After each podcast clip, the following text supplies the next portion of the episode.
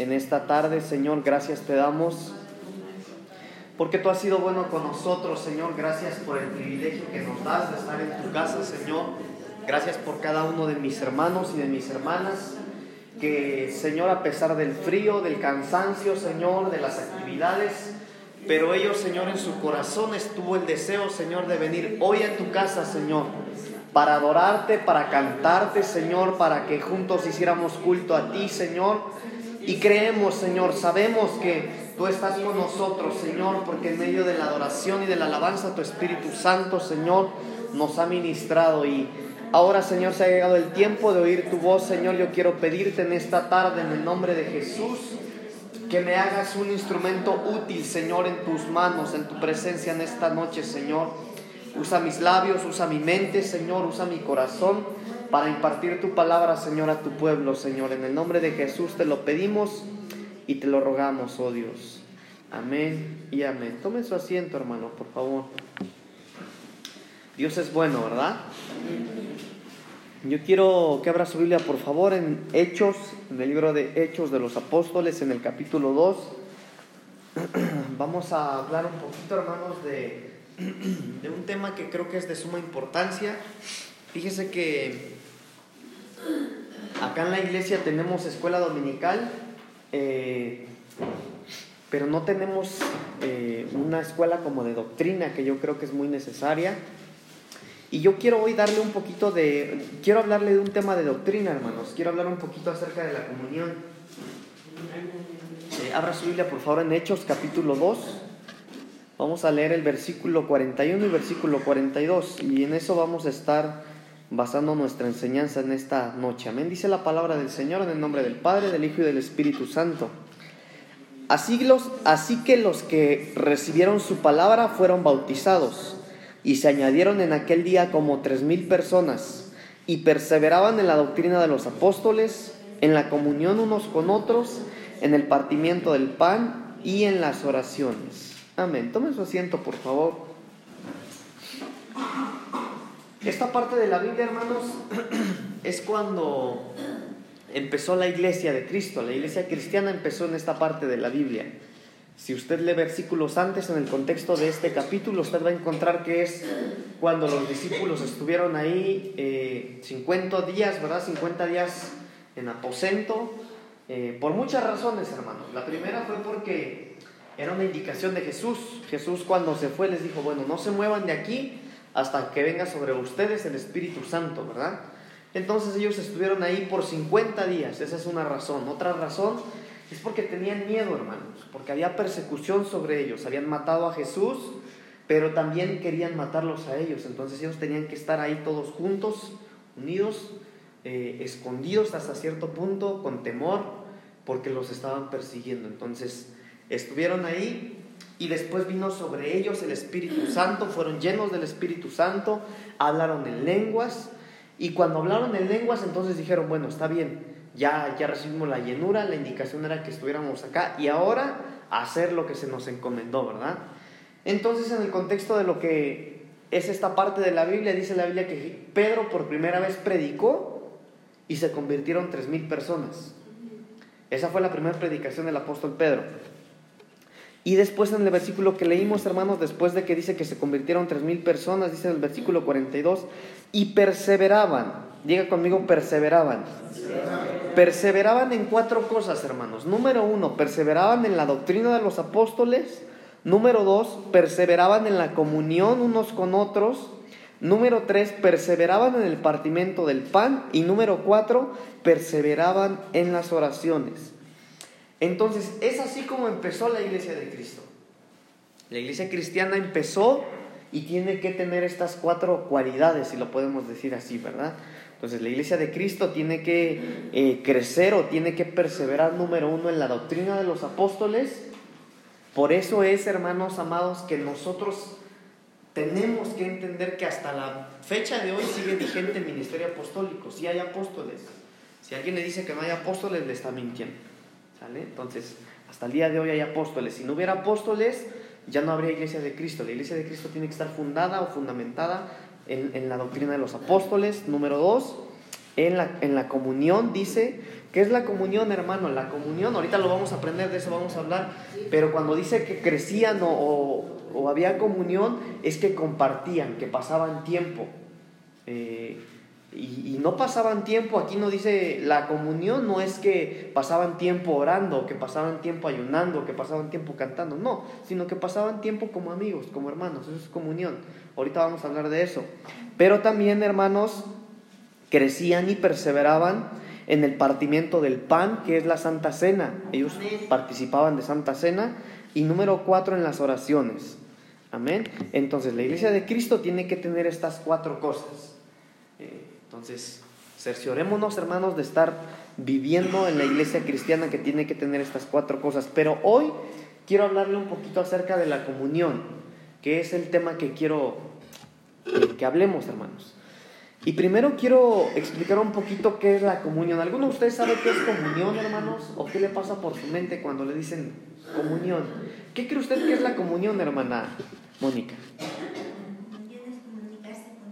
Comunicarse con Dios, dice la hermana. Comunión. Hermano Pepe, ¿tú qué crees que es comunión, hermano? ¿No tienes idea? Este. Alguien, hermano.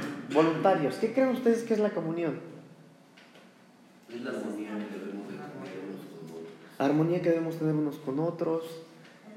¿Eso? Claro. Así es. La comunión es tener una relación. Por ejemplo, comunión con Dios, pues es tener una comunión con Dios. Comunión entre hermanos eh, es cuando convivimos, por ejemplo. Esto ahorita es una comunión. Pero comunión también, hermanos, es que un día juguemos fútbol. Comunión también es cuando participamos del talento. Entonces todo eso es comunión. Pero vamos a estudiar la comunión, hermanos, según la Biblia, o lo que nos enseña la palabra del Señor acerca de la comunión. Lo primero que quiero decirle, hermanos, es que la palabra comunión, la palabra original en la Biblia es una palabra griega que, que se llama koinonía. Koinonía es la palabra original a la que la Biblia dice comunión. Y miren lo que significa esta palabra. Significa ayuda, significa compañerismo, contribución, comunicación, ofrenda y participación. Todo esto significa la palabra comunión. Pero la Biblia cuando nos habla de comunión, nos habla de que hay un orden, hermanos. Hay un orden en el que tenemos que aprender a tener comunión. Y fíjense que este tema es bien importante porque hay gente que... Eh, yo veo de mucha importancia este tema porque hay gente, por ejemplo, que le gusta estar en la iglesia, venir, cantar, orar, pero acaba el culto y se va.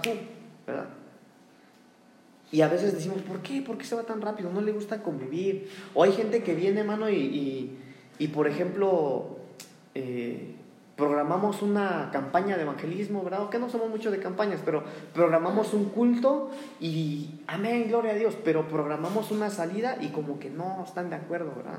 Pero hoy vamos a aprender de todo eso, hermanos. La primera parte o la primera faceta de la comunión, según la Biblia, es que nosotros tenemos que tener comunión con el Padre. Abra su Biblia, por favor, en Primera de Juan, capítulo 1, versículo 3. Voy a necesitar que me ayuden todos, hermanos. Así es que las citas que yo vaya diciendo, el primero que la encuentre la ley. ¿Sale? Primera de Juan, capítulo 1, versículo, de, versículo 3. Léelo, por favor, hermano, si lo tienes.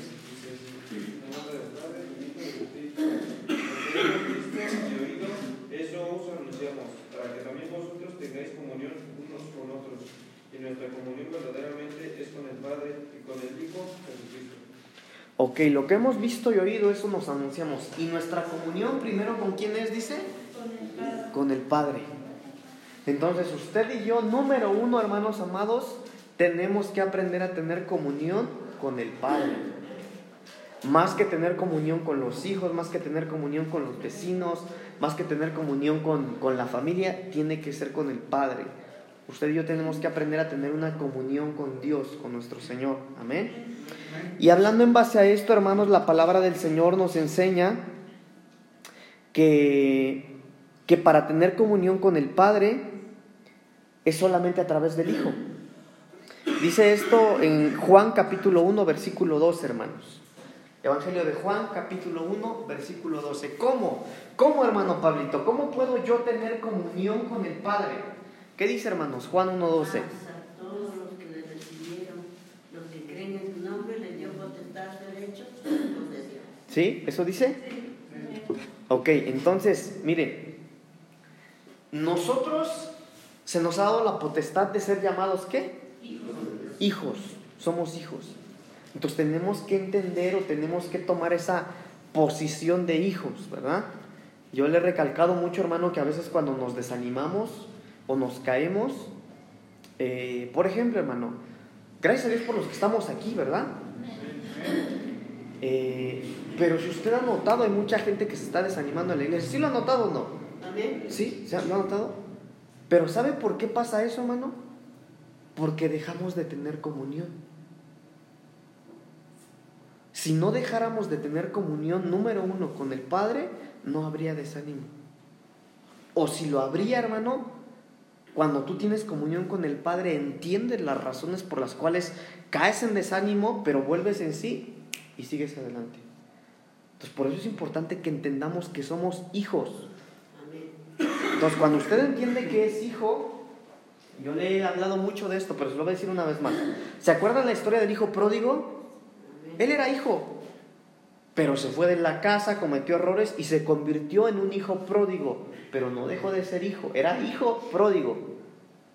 Entonces, un hijo pródigo, ¿qué actitudes tiene? Bueno, ya no está en casa, anda desanimado, está comiendo cosas que no tiene que comer, está viviendo como no tiene que vivir, ya no está con la familia, sino ahora está afuera con gente que le puede dañar, está en peligro. Eso es una condición, ser un hijo pródigo, pero siempre va a ser un hijo. Entonces usted tiene que entender y yo tenemos que entender que somos hijos, ¿verdad? Y si algún día, hermano, se desanima, se cae, se aburre, se harta, recuerde siempre que usted es hijo. Porque si usted tiene o recuerda siempre que es hijo, en medio del dolor, de la, de la sequedad, de los problemas, en la angustia, hermano, y en la desesperación, usted va a decir, ah, bueno, yo soy hijo, yo tengo un padre y tengo una casa. Entonces, hermanos, cuando más peor estemos, recordemos eso, somos hijos. A lo mejor pródigos, pero somos hijos y jamás vamos a dejar de ser. Amén. Bueno, entonces estamos hablando de la comunión con el Padre, ¿verdad? Hebreos 4:16, por favor, hermanos. Hebreos 4:16. ¿Qué dice, hermanos?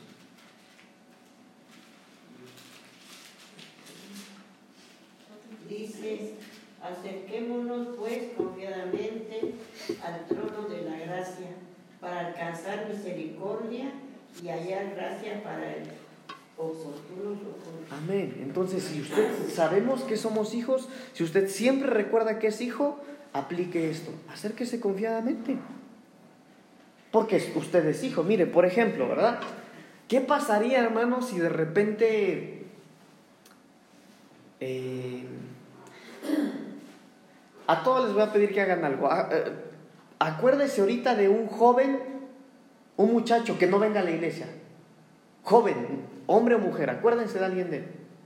¿Qué pasaría si ese joven o esa señorita de repente viene y le dice al hermano Francisco, papá, perdóname papá, la regué, perdóname? ¿Qué cree usted que el hermano Francisco haría? ¿Tú quién eres?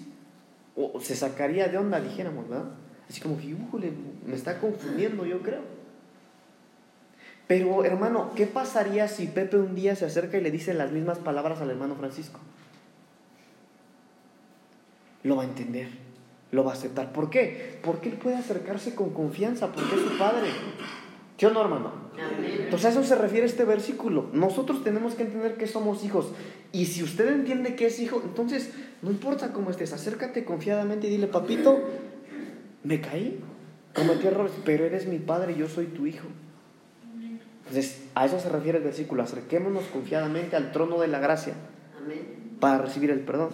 Pero ¿cómo vamos a tener comunión con el Padre, hermanos? Solamente de una manera. En Juan 14, 6 no lo sabemos, ¿verdad? Amén. Que dice que nadie puede acercarse a Dios si no es por medio de Jesús. San Juan 14, 6. Nadie puede venir al Padre si no es por mí, dijo Jesús. Amén. Entonces, quiere tener comunión con el Padre, es por medio de Jesús. El punto número dos es que tenemos que tener comunión con el Hijo. No solo con el Padre, sino ahora con el Hijo. Primera de Corintios capítulo 1, versículo 9, por favor, hermanos. El primero que lo tenga lo lee. Primera de Corintios capítulo 1 versículo 9. Fiel es Dios por el cual fuisteis llamados a la comunión con su Hijo Jesucristo nuestro Señor. Él es Dios el cual nos llamó para tener comunión con quién? Con su Hijo. Entonces, si tú tienes comunión con el Padre, el Padre forzosamente te va a decir, bueno, ten comunión con mi Hijo Jesús. ¿Verdad? Entonces, no podemos solo quedarnos con el Padre. Mire, por eso no es crítica, hermano. Por eso es que nosotros no somos testigos de Jehová. Porque Jehová es el Padre. Nosotros estamos obligados a tener comunión con el Hijo también. No solo con el Padre, sino con el Hijo. ¿Verdad? Entonces, comunión con el Hijo, no solo con el Padre. Amén. Entonces, hermanos amados, eh, ¿por qué no con el Padre? Porque en el Nuevo Testamento Jehová Dios le dio toda la autoridad a Jesucristo, su Hijo. Y solo en Él tenemos la salvación. No es que Dios no, no es que Jehová no pueda dar salvación, claro, de Él es la salvación, pero nosotros la recibimos solo por medio de Jesús. Si no fuera por el Hijo, hermano, no podríamos nosotros tener o ser salvos. Por eso necesitamos tener comunión con el Hijo. Una de las maneras más fáciles o comunes en las que nosotros podemos tener comunión con el Hijo es la Santa Cena. ¿Qué pasó, hermano? Y, y, por ejemplo, porque nosotros creemos, nosotros somos como trinitarios, ¿no? Creemos en, la, en el Padre, el Hijo y el Espíritu Santo. Sí. Y si solamente, la salvación la tenemos de Jesús, no porque no murió. Pero entonces, este, por ejemplo, en los, en los unitarios, ¿a qué, ¿en qué se basan? No sé si me estoy dando a entender. No te entiendo, hermano. O sea, ¿Quiénes son los unitarios? los que solamente creen en Jesús o solamente... Eh, Es una secta, ¿no? No, hay, no, hay movimientos, hay movimientos de, la, de las 450 y tantas se- sectas, según se dice, o movimientos religiosos. Son movimientos Sí, muy rudo. Ándele. No son sectas, son movimientos ¿Son religiosos. movimientos? Ah, movimientos religiosos. Este, existen existen este, movimientos religiosos que son unitarios, como la Iglesia de Dios en Cristo Jesús, Mm. la Iglesia Apostólica de la Fe en Cristo Jesús, eso es a lo que él se refiere. Pero al final de cuentas, tanto ellos como nosotros buscan al mismo Dios, porque si comparamos su doctrina de Dios y la de nosotros, es similarita, Ujú. es como una gota de agua otra. ¿no? La única diferencia es que ellos bautizan en el nombre de Jesús que es para pagar una comisión de pecados. Y nosotros bautizamos en el nombre del Padre, del Hijo y del Espíritu Santo. Pero si al final nos damos cuenta de todo el contexto, va a ser lo mismo. Sí. O sea, tiene, tiene la misma valoración. Se está, se está mencionando, se está mencionando que, que Jesucristo es nuestro intermediario para llegar a Dios. Así es. Entonces, por medio de que bauticen en el nombre de Jesús, automáticamente lo. Sí. Sí, hermanos, tal vez aquí entramos un poquito en polémica de si es bueno o, o si es culpable, pero yo opino lo mismo que el hermano Francisco, porque la Biblia nos enseña que el medio para llegar al Señor es Cristo, es Cristo, entonces es válido, ¿sale? Eh, hermano. sí, hermana. Primera de Corintios, ¿qué? Primera de Corintios capítulo 1.9, amén. Estamos hablando de la comunión con el Hijo. Y les decía yo, hermano, vamos a 1 Corintios capítulo 10, versículos 16 y 17. Vamos a ver uno de los eh, medios más comunes para tener comunión con el Hijo. Primera de Corintios capítulo 10, versículos 16 y 17. Por favor, hermanos. Sí, hermana, por favor. Dice, la copa de bendición que bendecimos no es la comunión de la sangre de Cristo. El pan que partimos no es la comunión del cuerpo de Cristo. Siendo uno solo el pan, nosotros, con ser muchos, somos un cuerpo, pues todos participamos de aquel mismo pan.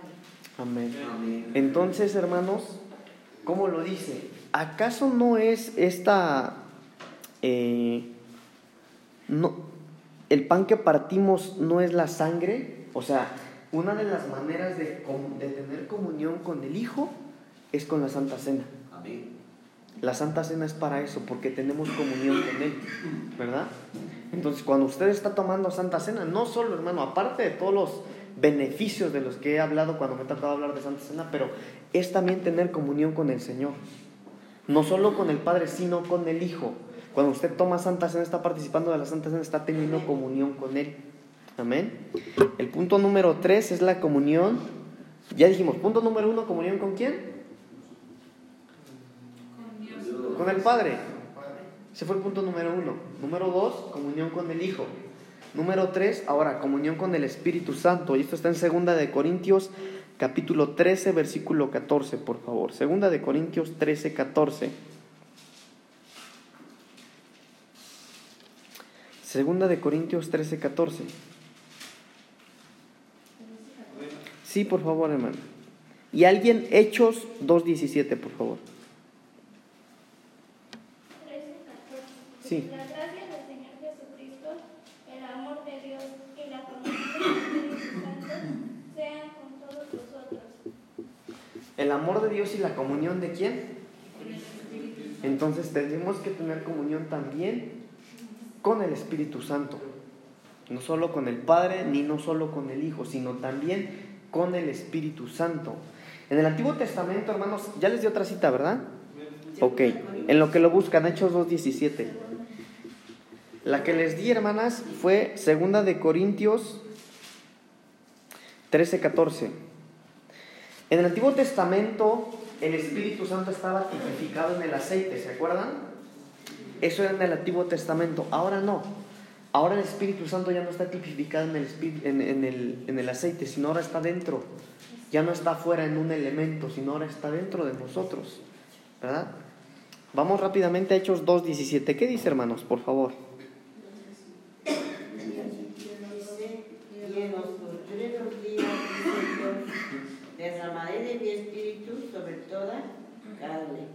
Vuestros hijos y vuestras hijas profetizarán, vuestros jóvenes verán visiones, y vuestros ancianos oirán sueños. Entonces dice, en los postreros días derramaré de mi espíritu, ¿dónde? En los postreros días derramaré de mi espíritu, ¿sobre qué? Sobre toda carne. Entonces ya no está afuera, ya está acá adentro, hermanos. Cuando usted acepta a Cristo en su corazón, se lo expliqué también en la velada, en Efesios 6:13, si no me equivoco, dice que cuando lo aceptamos en nuestro corazón somos sellados con su Espíritu Santo. Entonces ya no está en el aceite, ya no está acá afuera, sino ahora está dentro. Amén. Ok, entonces, pero ¿cómo podemos tener comunión con Él? ¿Cómo podemos tener comunión con el Espíritu Santo?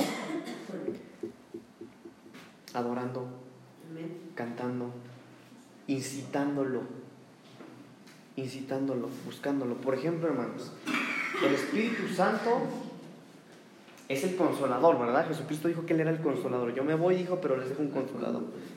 Y aunque el Espíritu Santo está, es necesario tener comunión con Él. Porque mire, hermanos, ¿a qué me refiero con esto? Por ejemplo, ¿no le ha pasado a usted que lleva, lleva mucho tiempo que usted no siente la presencia de Dios? ¿Alguna, ¿Alguno de ustedes le ha pasado? Que haya pasado un, la- un lapso de tiempo de, híjole, ya tiene mucho que no sienta la presencia de Dios. ¿Sí le ha pasado no? A mí me ha pasado. hermano. Sí, claro. ¿Sí? Aleluya. ¿Por qué cree usted que pasa eso?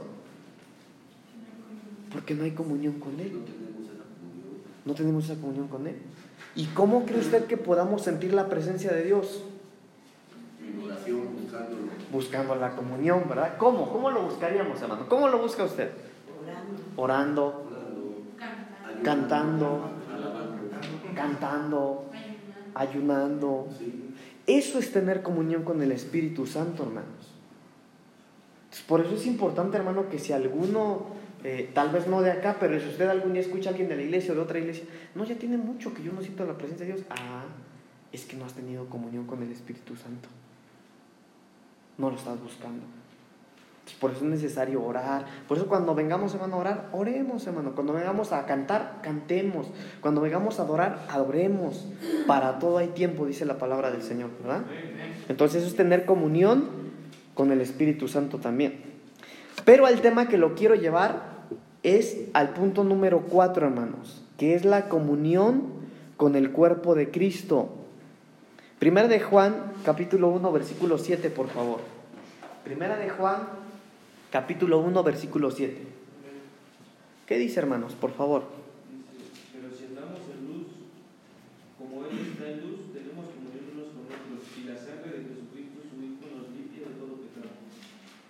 Amén. Entonces, mire, hermano. Punto número uno, ¿cuál era? ¿Comunión con quién? Con el Padre. Número dos. Con el Hijo. Número tres.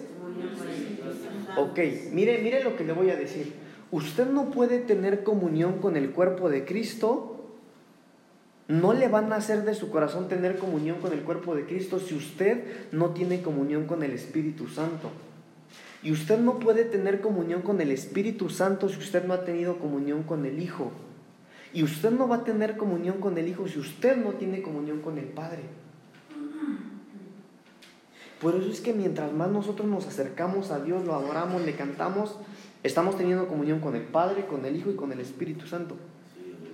Pero ¿sabe qué? Mientras más nos metemos en la presencia del Señor, de usted va a fluir algo que va a hacer que ame a sus hermanos. Y usted no se va a poder salir de volada de la iglesia, porque a usted le van a hacer convivir con el cuerpo de Cristo. Qué interesante, ¿verdad? Pero esa es la faceta de la comunión. Si usted tiene comunión con el Padre, automáticamente tiene, el Padre lo manda a tener comunión con el Hijo. Y el Hijo lo manda a tener comunión con el Espíritu Santo. Y el Espíritu Santo lo va a mandar o lo va a mover a usted a tener comunión con el cuerpo de Cristo. Si es necesaria la comunión. Entonces dijimos que comunión significa qué, ¿se acuerdan? ¿Qué significaba comunión? ¿Qué significaba comunión? Se lo digo una vez más. Significaba ayuda, compañerismo, contribución, comunicación, ofrenda y participación. Eso significa comunión, hermanos. Entonces, ¿cómo puedo tener comunión yo ahora en este punto número cuatro? ¿Cómo nosotros tenemos que tener comunión con el cuerpo de Cristo? Número uno, o inciso A, con la participación. Y está en segunda de Corintios capítulo 8, del 1 al 4. Segunda de Corintios 8, del 1 al 4. No se está durmiendo, ¿verdad? No. Okay. Segunda de Corintios 8, del 1 al 4. ¿Qué dice, hermanos? Asimismo, hermanos, os hacemos saber la gracia de Dios que se ha dado a las iglesias de Macedonia, que en grande prueba de tribulación, la abundancia de su gozo y su profunda pobreza abundaron en riquezas de su generosidad. Pues doy testimonio de que con agrado han dado conforme a sus fuerzas y aún más allá de sus fuerzas, pidiéndonos con muchos ruegos que les concediésemos el privilegio de participar en este servicio para los santos. Entonces, mire hermano, el inciso A es que la comunión con el cuerpo de Cristo es por medio de la participación. Esto es lo que hacía la iglesia, la primera iglesia. Tenían comunión unos con otros participando, inciso A, participando. Y ahí el apóstol Pablo está hablando de una iglesia específica de Macedonia, dice.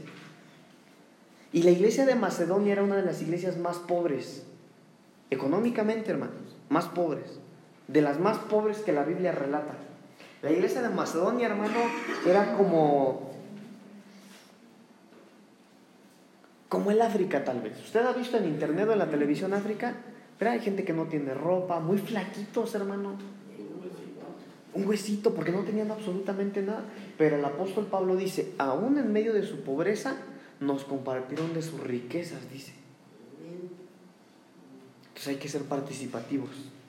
Y el versículo 5 dice, y no como lo esperábamos, sino que así mismo se dieron primeramente al Señor y luego a nosotros por la voluntad de Dios, lo que explicaba, ¿no? Nos tenemos que dar primero al Señor. Pues fíjese lo interesante, ellos primero fueron y tenieron, tuvieron comunión con el Señor y el Señor los movió a tener comunión con ellos.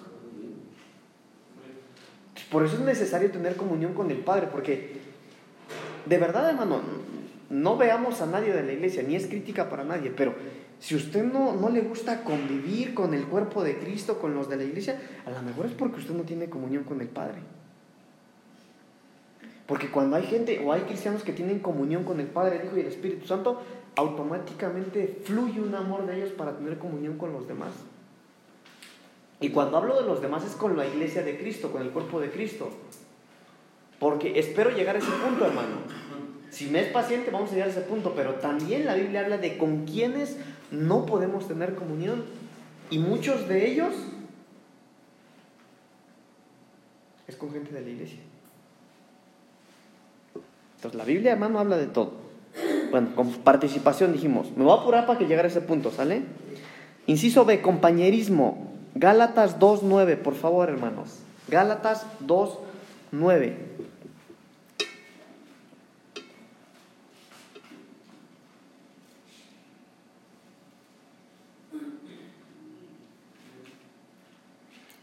Quien lo tenga, lo lee, por favor, hermanos.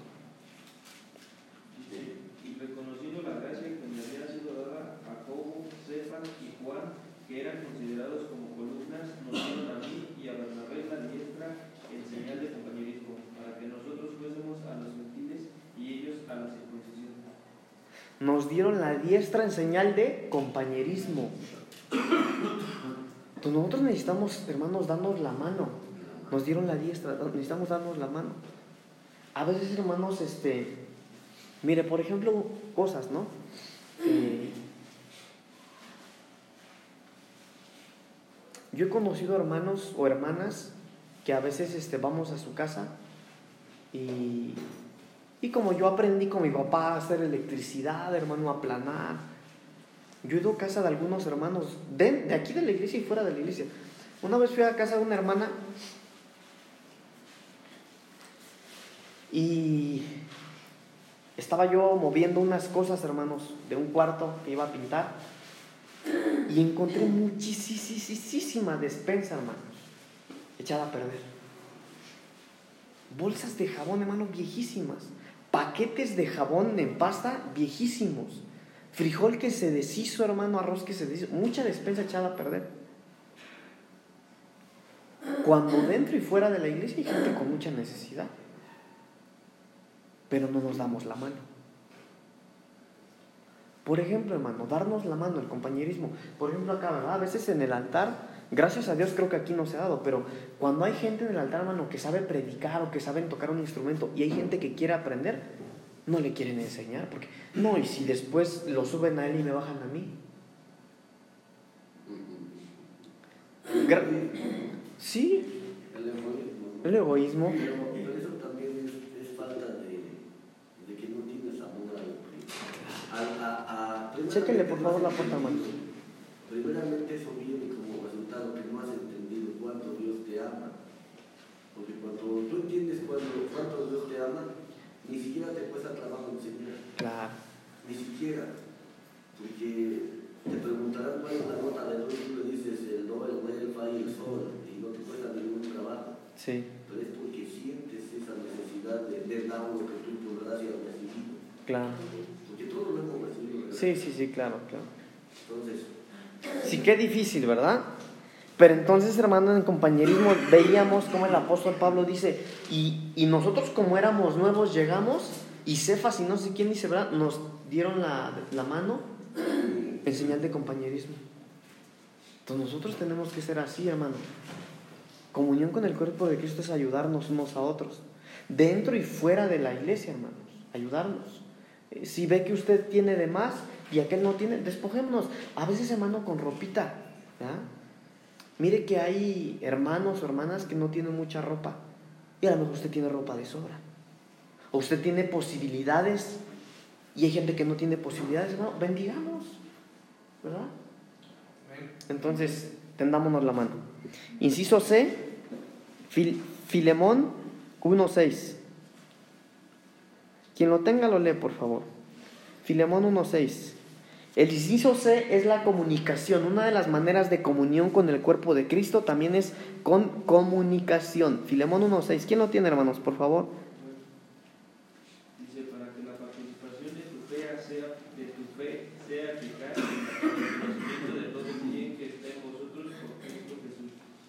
Entonces, mire, hermano, ¿cómo va a crecer mi fe si usted no me platica lo que Dios hace en su vida? ¿Sabe que hay testimonios, hermanos, que pueden liberar a otros? Por ejemplo, hermano, supongamos que acá en la iglesia hay un- una persona que lleva tiempo en el alcoholismo, ¿verdad? Y a ti el Señor te rescató ya del alcoholismo desde hace años. Pero si tú no tienes comunión, en este caso comunicación, que es el inciso B, C, si tú no tienes comunicación con esa persona, tu fe no va a crecer, su fe no va a crecer. Por eso es necesaria la comunicación. Que hablemos.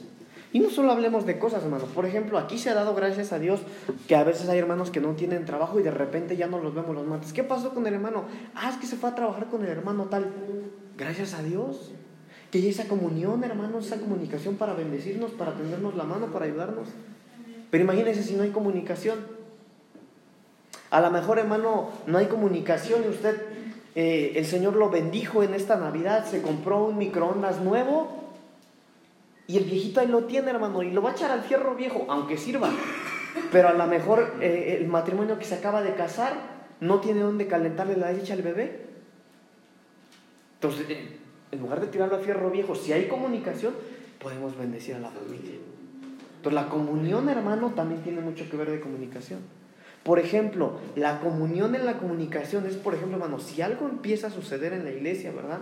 Que alguien empezara a hacer algo malo y yo lo veo, me doy cuenta y no lo comunico, eso puede crecer, crecer, crecer y provocar un estallido, una bomba en la iglesia. ¿Por qué? Porque no hubo comunicación. Entonces, una manera de la comunión en la iglesia también es la comunicación.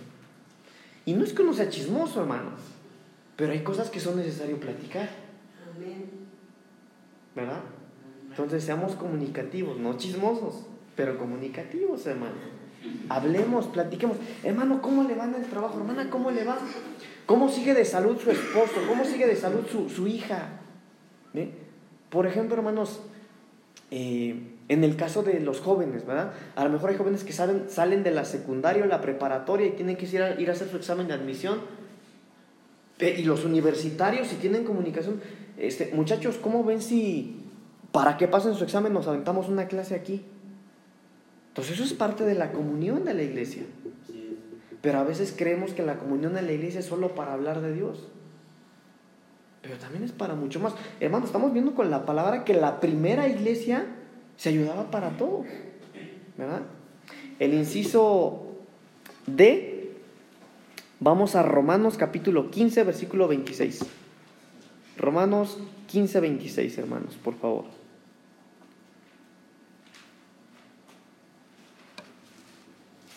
¿Quién vive, hermanos? Amén, amén, gloria a Dios. 15, 16, por favor. 15, 26, por favor. Dice, porque Macedonia y Acaya tuvieron a bien hacer una ofrenda para los pobres que hay entre los santos que están en Jerusalén. Amén. Entonces, miren, Macedonia se movió su corazón para hacer qué? Una ofrenda. Hermanos, una colecta. ¿Para quién? Hicieron una colecta. Entonces, el inciso D es que comunión también es hacer colectas para los pobres, para las buenas eh, iniciativas, para las buenas cosas. Por favor, hermanos, chéquenle, por favor. Entonces, hermano, nosotros también tenemos que ser, tenemos que tener comunión de esa manera también. Y gracias a Dios, ¿verdad? El pastor lo decía el, el- domingo. Y a mí me llena de gozo, hermano, que nuestro pastor nos tenga en ese concepto. El pastor decía eh, que daba gloria a Dios porque como iglesia cuando ha habido eh, necesidad de colectas, la iglesia responde, ¿verdad? Bendito Dios. Hermano amado, fíjese que hablando de las colectas, eh, yo sé que todos, si no es que todos, la mayoría acá, dieron de su dinero, hermano, para cobijas para el hospital. Tomamos fotos, hermano, y vamos a organizar algo y un día lo vamos a pasar ahí para que ustedes vean que está invirtiendo su dinero para lo- lo- las personas del hospital. Pero eso, hermano, que usted está haciendo es tener comunión. Gloria a Dios. Y eso también lo hacía la primera iglesia, hermano. ¿Verdad? Entonces, gloria a Dios, hermano, por el corazón que nos mueve a hacer una colecta por la necesidad. Y en todos los aspectos, hermano. No solo para los cristianos. Aquí dice para los pobres. Entonces, qué bueno, hermano, eh, que nosotros aprendamos a desprendernos.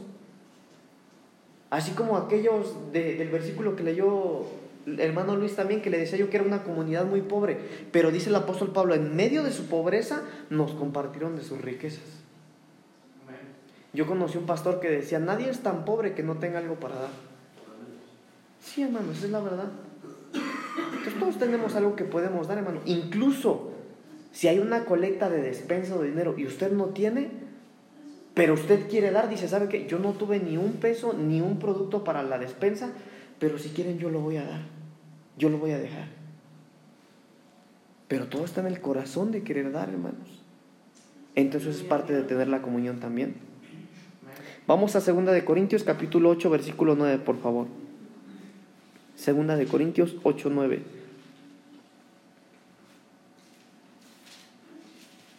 Ese también es inciso. D, sí, es el mismo inciso, inciso D. ¿Ocho qué? Dice porque ya, 8, 9. porque ya conocéis la gracia de nuestro Señor Jesucristo, que por amor a vosotros se hizo pobre, siendo rico para que vosotros con su pobreza fuésemos ricos. Ese es el mayor ejemplo de la colecta, hermanos. Que Jesucristo siendo rico, por amor a nosotros se hizo pobre. Amén. ¿Sabía usted, hermano, que Jesucristo pudo haber cumplido el propósito por el que venía a esta tierra, que era morir en la cruz y darnos salvación? Él pudo haberlo cumplido naciendo como, eh, teniendo una vida como la de Moisés, en un palacio. Jesús pudo haberlo logrado, hermanos. Jesús bien pudo haber nacido y ser hijo de, de- de la hija de Faraón y vivir rico en un palacio, con los lujos, con las mejores escuelas, pero no, él quiso hacerse pobre por amor a nosotros. ¿Cuánto, ¿Cuánta hay más razón nosotros, hermanos, si vemos que alguno de nuestros hermanos está pasando crisis o... Mire, yo le voy a contar algo. Yo apenas si me acuerdo, apenas si me acuerdo, yo estaba muy chiquito. Pero yo me acuerdo que en una ocasión mi papá se enfermó, se lastimó la cintura cuando se cayó, creo. Y yo medio me acuerdo, hermanos, todavía que mi mamá y mi papá empezaron a vender. De repente ya no había televisión, la vendieron. De repente ya no había refrigerador, creo, también lo vendieron. Porque mi papá ya llevaba meses sin trabajar. No podía trabajar porque estaba en cama, no se podía levantar mi papá. Ahí es donde necesitamos este tipo de comunión, hermanos. La colecta. Ahí. Porque, hermanos, si hay gente que no quiere trabajar, no. Sea, hay gente que puede y no tiene porque no quiere, pero hay quien no puede, hermano. Hay quien no puede. O incluso, hermano, ¿verdad? A veces sabemos que un hermano emprendió un negocito y vende chicharrones allá afuera de su casa, hermano. Gloria a Dios. Vayamos y comprémosle un chicharrón. Eso, hermano, es parte de la colecta. Y quién sabe si estén buenos o no, hermano. Pero si usted tiene un corazón de esto, usted va y le compra. Si ya no le gustó el chicharrón, cómprele una paleta, hermano. Va, Porque entre hermanos a veces se da de que puse mi negocito y vienen los hermanos. Híjole, ahí vienen los hermanos. Les voy a tener que invitar. Y como somos hermanos, no, hermano, lléveselo. Seguro, hermano, sí. Ah, me lo traigo. No, hermanos. Tenemos que entender eso que, ah, va empezando, participemos. Si no le ayudamos, no le quitemos, hermano. Apoyarnos, ¿verdad? Gloria a Dios. Aquí hay puro maduro, hermano. Amén. Gloria a Dios. Pero yo lo he traído hasta acá para hablarles de una cosa. Que la Biblia también habla de gente con la que no podemos tener comunión.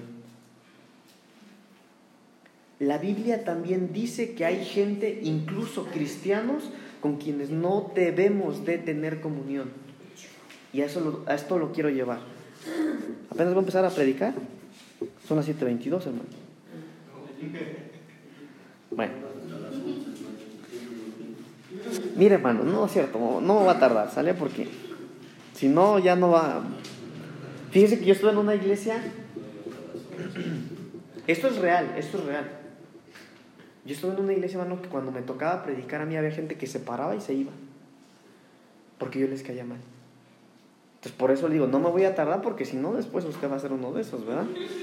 Bueno, comunión dijimos que es participar con aquellos que agradan a Dios.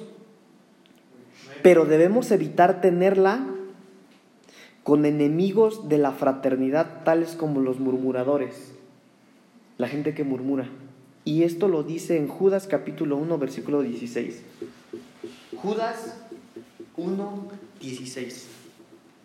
El primer tipo de personas con las que el Señor nos prohíbe, nos manda a no tener comunión, es con la gente que murmura.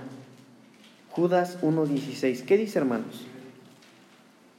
Dice, estos son los murmuradores, querello- querellosos, que andan según sus propios deseos, cuya boca habla adulando a las personas para sacar provecho. Wow, qué fuerte, hermanos. Mire, déjelo busco porque, como le dije, apenas voy a predicar, ¿verdad? Pero mire lo que dice, hermano. Estos son murmuradores, querellosos, que andan según sus propios deseos, cuya boca habla cosas infladas, adulando a las personas para sacar provecho. ¿Usted ha conocido a alguien así? Gente, hermano, que, que miente. Mire, que no, no solo que es chismoso, que lleva y trae chismes, sino que dice, hablan palabras infladas, hermano, que inventa además con tal de sacar algún provecho. Otra versión dice, esta gente se queja de todo y lo critica todo. Solo quiere que se cumplan sus deseos egoístas, habla con orgullo y cuando habla bien de los demás, lo hace solo para aprovecharse de ellos. Wow. Ahora miren lo fuerte, hermano. Gente de esa hay en las iglesias cristianas también. Hay gente que de todo se queja. No, si el pastor hiciera esto y lo otro. No, si a él lo dejan predicar porque es el hijo del pastor. Aquí no hay nadie, hermano. Hoy no vinieron, hermano. O ya se fueron de la iglesia, tal vez. Usted puede decir amén. Pero esta gente dice la Biblia que no podemos tener comunión con ellos. Dice, inflan las palabras infladas, dice su Biblia, ¿verdad? O sea, hermano, que hablan de mal, las inflan. ¿Para qué las inflan? Para sacar provecho.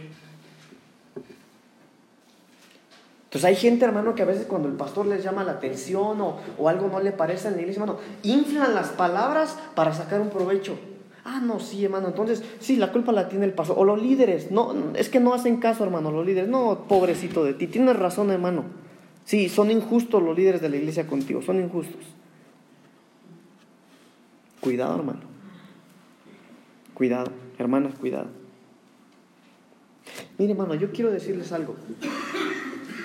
La Biblia dice que Dios es el que pone y quita reyes. ¿Lo ha leído? Amén. Amén. Entonces, ¿usted cree, hermano? Yo le pregunto a ¿usted cree que su pastor acá está puesto por Dios? Amén. Sí, porque si usted no lo cree así, lloro ahorita y lo ministro, hermano. Porque si usted no cree que el pastor está puesto por Dios acá, el diablo ya le puso algo en la cabeza. Pero yo creo que nuestro pastor está puesto por el Señor. Y Dios jamás va a permitir que nuestro pastor nos dé una mala indicación o nos aconseje mal. Jamás, hermanos. Jamás. ¿A qué lo quiero llevar con esto? A veces, hermano, nuestro pastor nos da ciertas indicaciones porque él como pastor, hermano, mire, el pastor, imaginémonos un rebaño, hermano. Imagínese usted al pastor con su callado acá, su sombrerito, ¿verdad? Su morralito con sus tacos y ahí todos sus borreguitos, hermano.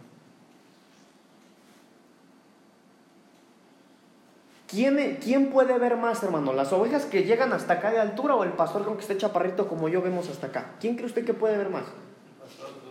¿Quién ve más lejos? ¿Quién va a ser el primero que se dé cuenta si se acerca un enemigo? Entonces, es exactamente lo mismo en lo espiritual, hermanos. Hay cosas que nosotros no vamos a entender, que solo va a entender nuestro pastor. Y a veces por eso nos dan indicaciones que nos cuesta y, y... Pero sabe algo, hermano, seamos muy inteligentes y sabios cuando nuestro pastor nos dice, hermano, hermana, tenga cuidado con este hermano o con esta hermana. Tenga cuidado con esta persona. No porque nuestro pastor sea chismoso, sino porque él ve algo que usted y yo no alcanzamos a ver. Ahora, ojo, la Biblia nos dice que tenemos que obedecer a nuestras autoridades y estar sometidos a ellas. Si su pastor le da una indicación y usted la desobedece, usted está pecando. Esto no es muy profundo, ¿verdad, hermanos? Porque la Biblia manda que nos sometamos. Ahora, si la decisión es buena o mala, según lo que yo pienso, bueno, el pastor tendrá que dar cuentas por sus decisiones. Pero si a mí como oveja me dicen que yo tenga cuidado con esa persona, tengo que tener cuidado. ¿Pero por qué? ¿Quién sabe? Pero mi pastor a mí me dijo que yo tenga cuidado. Bueno, entonces el primer tipo de gente con la que no tenemos que tener comunión es con los murmuradores. Pero hay más. Los que causan división. Tito 3.10. Tito 3.10.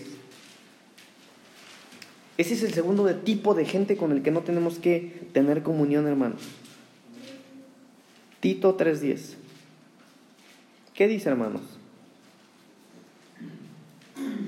3.10 Sí, hermana, por favor. dice así, al hombre que causa divisiones después de una y otra amonestación, desecharlo. Desecharlo. Y esto es en todos los aspectos, hermanos. Podemos verlo dentro y fuera de la iglesia. Hay gente que es divisionista, hermano. Hay gente que no le gusta, apenas ve que te llevas bien con tu, eh, tu cuñada. ¿verdad? Por ejemplo, en la familia, ¿te llevas bien con tu cuñada? Mm, sí, tu cuñada, como es tu cuñada, ¿verdad? Divisionistas. En la iglesia también hay gente así, hermanos. Por ejemplo, a veces hay mucho celo ministerial. Gracias a Dios, repito, creo que aquí no, no se da. Pero a veces en el altar se celan muchas cosas. Por ejemplo, hermanos, a veces usted puede ver que el pastor le está poniendo atención a un joven que, que el Señor lo está dejando que el pastor lo está dejando predicar o servir acá adelante y hay alguien ahí que no le gusta. No, es muy inmaduro para que él esté ahí arriba. ¿No le parece?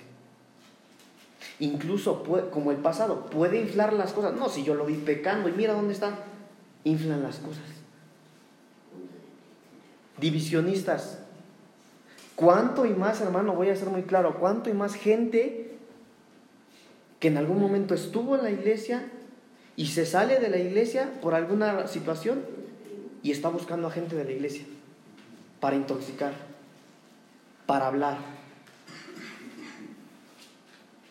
¿Qué dice la Biblia que hagamos con esos? Desecharlos. No dice que tengamos comunión con ellos, hermanos. Los tenemos que desechar. Entonces, hermano, eso es una instrucción bíblica. No se me ocurrió a mí. Pero hay más. Primera de Corintios 5, 11. Los que pecan y se hacen llamar hermanos. Primera de Corintios 5, 11, hermana. Primera de Corintios, capítulo 5, versículo 11. Dice más. Más bien os escribí que no os juntéis con ninguno que, llamándose hermano, fuere fornicario, o avaro, o idólatra, o maldiciente, o borracho, o ladrón, con el tal ni aun comáis. Wow. ¿Qué instrucciones tan claras nos da el Señor, hermanos? Ah, no, pero el hermano se fue de la iglesia, pero sigue siendo mi amigo. Sí, hizo barbaridades en la iglesia, ahí con mi pastor, pero yo me llevo bien con él. Le invito un cafecito, le invito a comer. Con el tal ni comáis, dice la Biblia. Aquí no es de que el Señor no lo revele, hermano, ya está escrito en la palabra de Dios. Pero hermanos, los que pecan y se hacen llamar hermanos.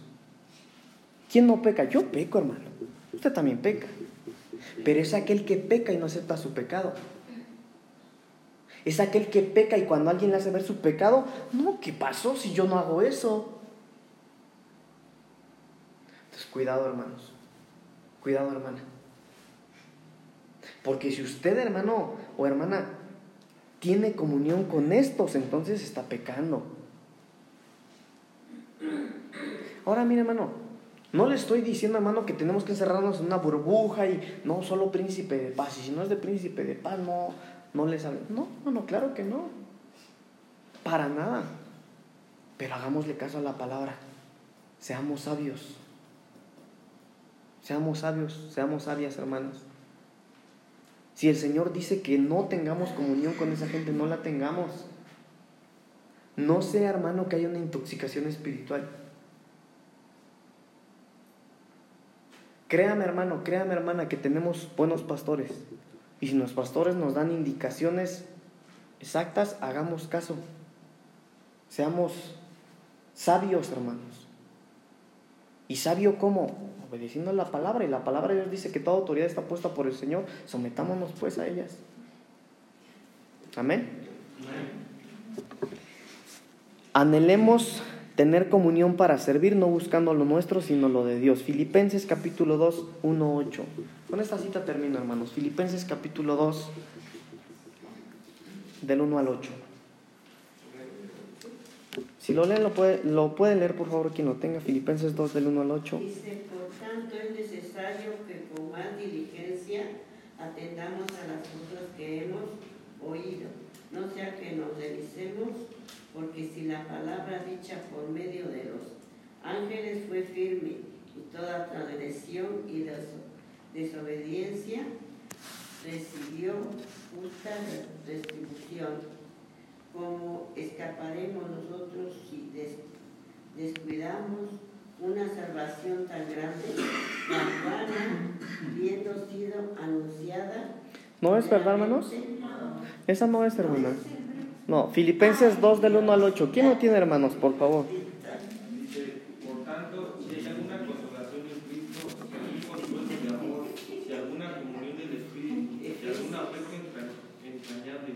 Hay alguna misericordia, mi sintiendo lo mismo, teniendo el mismo amor, sintiendo una misma cosa. Nada por o por antes bien con humildad, estimando cada uno de los demás como superiores a él mismo, no mirando cada uno por lo suyo propio, sino cada cual también por lo de los otros. Haya pues en, vuestros, en vosotros este sentir que hubo también en Cristo Jesús, el cual siendo en forma de Dios, no estimó el ser igual a Dios como cosa que aferrarse, sino que se despojó a sí mismo tomando forma de siervo, hecho semejante a los hombres, y estando en la condición de hombre, se humilló a sí mismo, haciéndose obediente hasta la muerte y muerte de cruz. Mire, hermano, qué tremenda palabra escribió este hombre, el apóstol Pablo. La mayoría de citas que le di, las escribió él, el apóstol Pablo. Y sabe que el apóstol Pablo, hermanos, fue el evangelista, fue el apóstol que más iglesias, o de los evangelistas más poderosos de la Biblia, pero él también tuvo que prevenir a la iglesia y decirle, bueno, júntate con este, júntate con este, participen de esto, tengan comunión, apóyense, ayúdense, compartan, hagan colectas, pero, pero, con los que inflan las palabras no se junten. Con los que inflan las palabras para agarrar provecho para ellos mismos, no se junten. Y ya hablamos, ¿verdad?, de con quién no tenemos que tener comunión. Pero mire, hermano, lo que les dijo. Por tanto, si hay alguna consolación en Cristo, si algún consuelo de amor, si alguna comunión del Espíritu, si algún afecto entrañable, si alguna misericordia, completad mi gozo, sintiendo lo mismo, teniendo el mismo amor, unánime, sintiendo una misma cosa. Nada hagáis por contienda o por vanagloria, antes bien con humildad, estimando cada uno a los demás como superiores a él mismo. Mire, hermano, qué humildad nos manda a tener el apóstol Pablo. Que no veamos a los demás inferiores, sino que aún nosotros teniendo más o siendo más, podamos sentirnos menos que los demás. Eso es tener comunión. ¿Sabe, hermano, que la primera iglesia, mire, me salté muchos puntos, hermanos, porque estos estudios, hermanos, son como para tres o cuatro horas. Pero sabe que uno de esos puntos que yo tenía que tocar o que vienen en este estudio, hermano, dice que las primeras iglesias, yo sé que usted lo ha leído, hermano, vendían todas sus posesiones, vendían todo y lo repartían equival en, en partes iguales. No importa si Saúl aportaba 10 y la hermana de él aportaba 10 mil. Todos lo traían a los apóstoles y lo repartían en partes iguales. Que uno tenía dos túnicas, ah, bueno, eh, aquel tiene media túnica o tiene un short, ah, le doy una mía. Eso es tener comunión. Y sabe qué, hermano, yo siento, el Señor puso este tema en mi corazón porque usted y yo necesitamos amarnos, necesitamos tener comunión. Mire, hermano, yo le voy a decir algo, y ahí está el hermano Francisco. Y no lo digo con hipocresía ni nada, hermano, pero yo cuando veo al hermano Francisco, yo le he dicho, hermano, me da mucho gusto verlo, porque yo lo extraño cuando él no está aquí en los servicios. Yo sé que no viene porque tiene que trabajar, pero lo extraño, hermanos.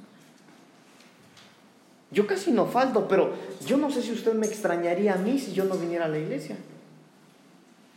Mire, yo no sé si usted ahorita extraña a su pastor que no está acá, pero lo extrañamos. Pero así lo extrañamos cuando usted no aparece, hermano. Pero a veces alguien falta, "Mm, no, no vino, de seguro, ni, ni se quiere esforzar. Así como va a crecer, así como va a salir si ni quiere esforzarse. Necesitamos comunión, hermanos. Amén. Incluso, hermano, necesitamos dejar a veces de inflar las palabras y amarnos más. Yo le decía, hermano, hay gente que se está desanimando en la iglesia, ¿verdad? No le extrañe. Echelemos una llamada. Te extrañamos en la iglesia. ¿Cómo estás? Y si empieza a hablar negativamente y inflarle palabras, ok, no le hable más, solo déjelo. Eso es trabajo pastoral. Pero si lo escucha, hermano, si la escucha, animémonos. Mire, la realidad es una. A principios de este año el Señor nos dijo que cosas iban a pasar en la iglesia. Que gente nueva iba a venir a restaurar. Y yo cuando le hablé, hermano, yo le hablé de muchas cosas. Le hablé de Jericó, le hablé de lo que el Señor iba a hacer. Y yo le lanzaba una pregunta. De qué va a pasar, va a pasar. La pregunta es dónde estarás tú. Y muchos se fueron. Pero usted está acá. Gloria a Dios por los que seguimos acá. Pero amémonos. Tengamos comunión, hermanos. Si usted tiene despensa ahí en su casa, hermana, y ya lleva días ahí, dice, bueno, creo que se me va a echar a perder, no sé, la llevo a la iglesia. ¿Quién sabe quién tendrá necesidad? Le voy a decir al pastor, pastor, mire, tengo aquí esta bolsa de arroz, pastor, ¿no será que alguien la necesita? Porque a veces nosotros no sabemos, pero le voy a decir algo, hermano, los pastores lo saben todo en la iglesia. ¿Sabe que yo desde chico he crecido siendo hijo de pastor? Y cuando yo vivía con mis papás estaba acostumbrado a recibir llamadas a medianoche, a las 2 de la mañana, a las 3 de la mañana, porque eso es común en una casa de pastor. Y los pastores a las 2 de la mañana, a las 3, a las 4, a las 5, ellos salen. ¿Saben por qué? Porque tienen que atender a las ovejas. Ellos saben quién tiene necesidad, quién perdió el trabajo, quién está trabajando. Entonces, si usted, hermano, tiene algo que le sobre, ropita, hermano, eh, o tiene para bendecir a alguien, hagámoslo, hermanos. Eso es compañerismo. A lo mejor, hermano, usted no tiene nada que hacer en casa ya. No se vaya tan rápido del culto. Permítanos saludarle. Aprendamos a tener comunión, hermanos. Necesitamos tener comunión. Gloria a Dios. Mire, a lo mejor, solo como ejemplo, hermano, a lo mejor alguien de aquí necesita lentes. Yo no sé si usted sabía, el, el- el hijo de mi hermana Mónica, él hace lentes. Es, ¿Cómo se llama? ¿Oftalmólogo se llama? Optometría. Entonces, pero necesitamos tener comunión. A lo mejor, hermano, eh, es un ejemplo, pero necesitamos tener comunión unos con otros. Y si tenemos esa comunión, entonces vamos a tener comunión con el Padre, con el Hijo, con el Espíritu Santo. Y eso se ve, hermanos. Pero necesitamos tener comunión unos con otros. Y dejar de tener comunión con aquellos que la Biblia nos manda dejar de tenerla, hermanos. Amén. Póngase de pie, hermano. Vamos a orar.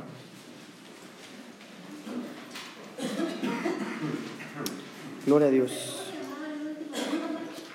El último punto, hermana, el inciso D, colecta. Sí, hermano. El inciso D, colecta. Gloria a Dios. Le voy a leer este último versículo que leyó mi hermano Luis. El versículo 5 que dice, haya pues en vosotros, es decir, en usted y en mí, haya pues en vosotros este sentir que hubo también en Cristo Jesús, el cual siendo en forma de Dios no estimó ser igual a, Dios como cosa que aferrarse, sino que se despojó a sí mismo tomando forma de siervo, hecho semejante a los hombres. Y estando en la condición de hombre, escuche, se humilló a sí mismo haciéndose obediente hasta la muerte y muerte de cruz. Esta palabra es para obedecerla, hermanos. Esto que aprendimos hoy es para ponerlo en obediencia. Vamos a orar. Señor, gracias. En esta noche te damos, Señor. Muchísimas gracias, Señor, yo te doy por tu palabra, porque tú conoces nuestros corazones, Señor. Gracias por la vida de cada uno de mis hermanos y de mis hermanas que vinieron a este lugar. Señor, gracias por la vida de, de cada uno de los que vinimos, Señor. Señor, tú conoces nuestras necesidades, tú conoces, Señor, lo que necesitamos. Solo tú sabes lo que estamos pasando, Señor. Gracias por la vida de cada uno de ellos que hoy se se propusieron en su corazón venir a buscar tu rostro, Señor. Yo te pido, Señor, que esta palabra que tú nos has dado podamos ponerla en práctica, Señor. Ayúdanos, por favor, a tener comunión unos a otros como hermanos, como hermanas. Ayúdanos, Señor, a entendernos. Ayúdanos a ser pacientes. Ayúdanos, Señor, con aquellos que tienen un carácter fuerte, Señor. Ayúdanos con aquellos a los que no les caemos bien, Señor. Pero que todos podamos tener comunión unos con otros, por favor. Pero también, Señor, danos el dominio propio, Señor. La autoridad, la sabiduría, Señor, y el coraje para dejar, Señor, de tener comunión con aquellos, Señor, que no nos edifican. Con aquellos que inflan sus palabras con aquellos que nos dañan, Señor, con aquellos que critican a nuestro pastor, a nuestros líderes. Señor, que dejemos de tener comunión con aquellos, Señor, amigos de la escuela o el trabajo, Señor, que puedan incitarnos a cometer pecados.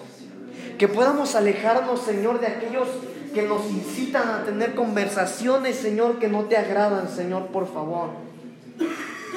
Padre, que esta palabra pueda quedar en nuestro corazón que esta palabra, Señor, venga a cambiar conceptos, venga a hacernos tomar decisiones, Señor, en nuestra vida, por favor.